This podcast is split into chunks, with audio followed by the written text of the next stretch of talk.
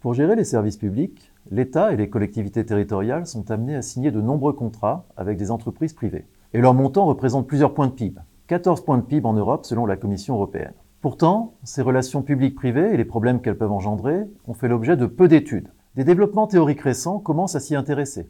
Ils insistent sur le fait que les relations publiques-privées sont intrinsèquement différentes des relations privées-privées. On peut citer les travaux de Pablo Spiller, professeur à l'Université de Berkeley en Californie, qui avance l'idée que les contrats publics se différencient des contrats privés par l'existence de tiers au contrat, qui contrôlent, mais qui n'ont aucun intérêt à la réussite du projet. On pense par exemple aux associations de consommateurs, aux entreprises malheureuses lors des appels d'offres, ou aux opposants politiques. Pire encore, le seul objectif de ces tierces parties, bien souvent, est de déstabiliser le projet.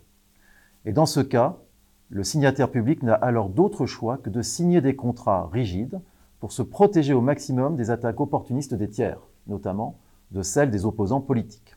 L'objectif de notre étude est de tester cette proposition. Les contrats publics sont-ils, toutes choses égales par ailleurs, plus rigides que les contrats privés? Le sont-ils d'autant plus que la contestabilité politique est forte? Le premier problème auquel nous nous sommes heurtés a été de trouver une transaction qui peut faire l'objet de contrats publics privés et de contrats privés pour comparer des choses comparables. Grâce à un partenariat avec une grande entreprise, nous avons eu accès à 280 contrats signés par l'un des leaders du secteur du stationnement en France sur une période de 23 ans, de 1985 à 2008. Pourquoi le stationnement?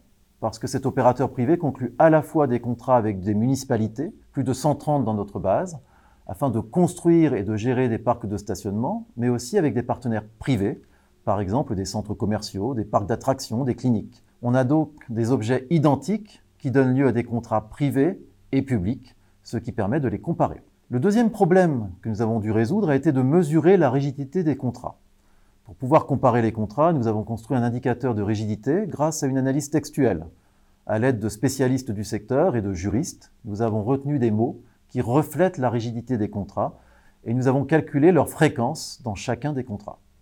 Enfin, pour mesurer la contestabilité politique, nous avons récupéré l'intégralité des résultats électoraux depuis les élections municipales de 1983 et nous avons créé des indicateurs usuels de concurrence politique. En d'autres termes, nous avons plusieurs mesures de la facilité avec laquelle le pouvoir en place a été élu. Il nous a ainsi été possible de comparer la rigidité des contrats de parking public et privé et par une analyse en différence de différence de voir l'effet de la contestabilité politique sur la rigidité des contrats.